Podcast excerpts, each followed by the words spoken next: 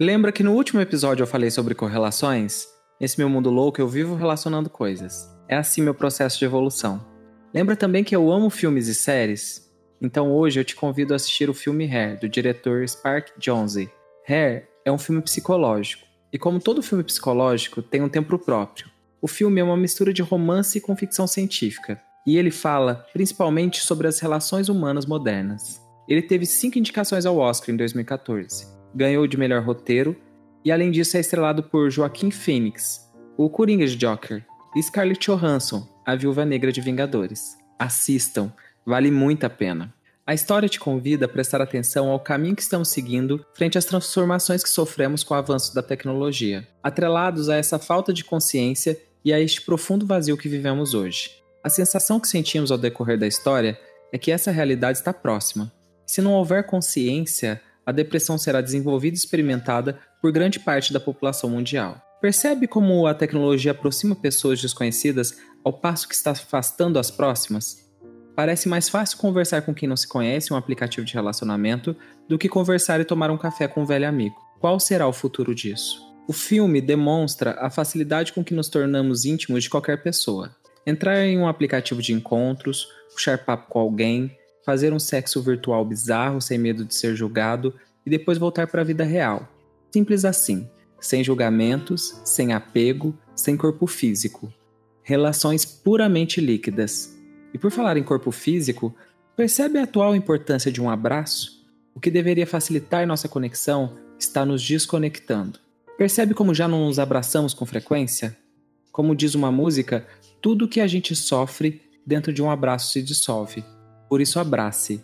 Abraço é cura. Semana passada, encontrei um amigo muito querido que há muito tempo não via. Algum tempo atrás, em um post no seu Facebook, ele abriu o coração e disse estar sofrendo de depressão e síndrome do pânico. Pensei, que ato humano e admirável. Em tempos de ego inflado e de sorrisos teatrais em redes sociais, vir a público e expor os seus demônios dessa forma é nadar contra a maré, um verdadeiro ato de coragem. Temos facilidade em falar do outro e dificuldade de falar de nós mesmos, expor nossas inquietações. Nunca precisamos tanto de terapia. Então, quando eu vi, não hesitei. Cara, vou aí te dar um abraço. O abraço é o encontro de dois corações. E esse abraço em especial me fez me sentir muito bem. Sabe por quê? Eu já tive depressão. Eu já cheguei a pensar até em suicídio. Tá espantado? A maior parte das pessoas que irão ver esse podcast vão ficar. Sabe por quê? Porque eu achava que eu era o tipo de pessoa que jamais passaria por isso. Eu sempre fui extrovertido. Eu sempre fui o um engraçadinho da turma eu sempre vivi sorrindo. E quer saber? Até mesmo com depressão eu ainda era assim. Uma pessoa com depressão nem sempre dá sinais nítidos da doença. Não é fácil reconhecer. Eu mesmo demorei a entender o que estava se passando comigo. De repente, aquela vontade de viver sumiu. Sair de casa se tornou cansativo. As pessoas pareciam cada vez mais óbvias, entediantes, superficiais, rasas. Ficar em casa me dava mais paz.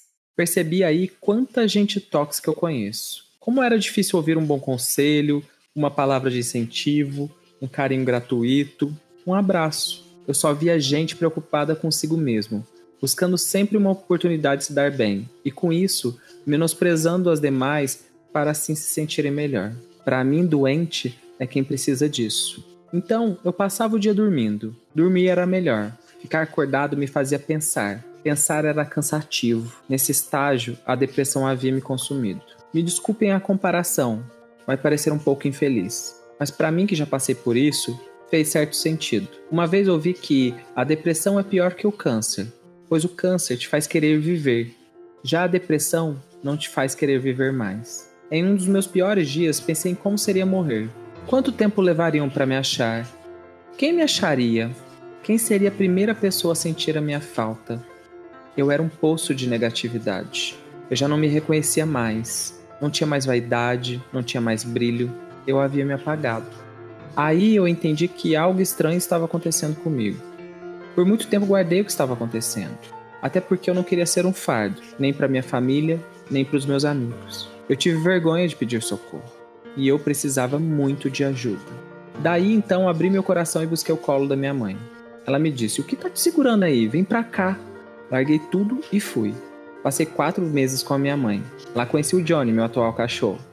ambos se tornaram meus melhores amigos, e por lá permaneci até me recuperar. E hoje, melhor, percebo como todo esse processo foi importantíssimo para me fortalecer e para que eu pudesse recuperar a consciência. Essa mesma consciência de que eu falei agora há pouco. Hoje, o que mais valorizo é minha saúde mental.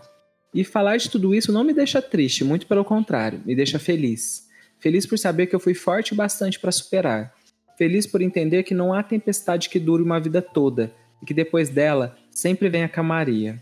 E por último, entender que ao falar disso, eu estou abraçando inúmeras pessoas que podem estar passando por isso nesse exato momento. Então eu quero te dizer: você não está sozinho. E quando me vê, eu quero um abraço.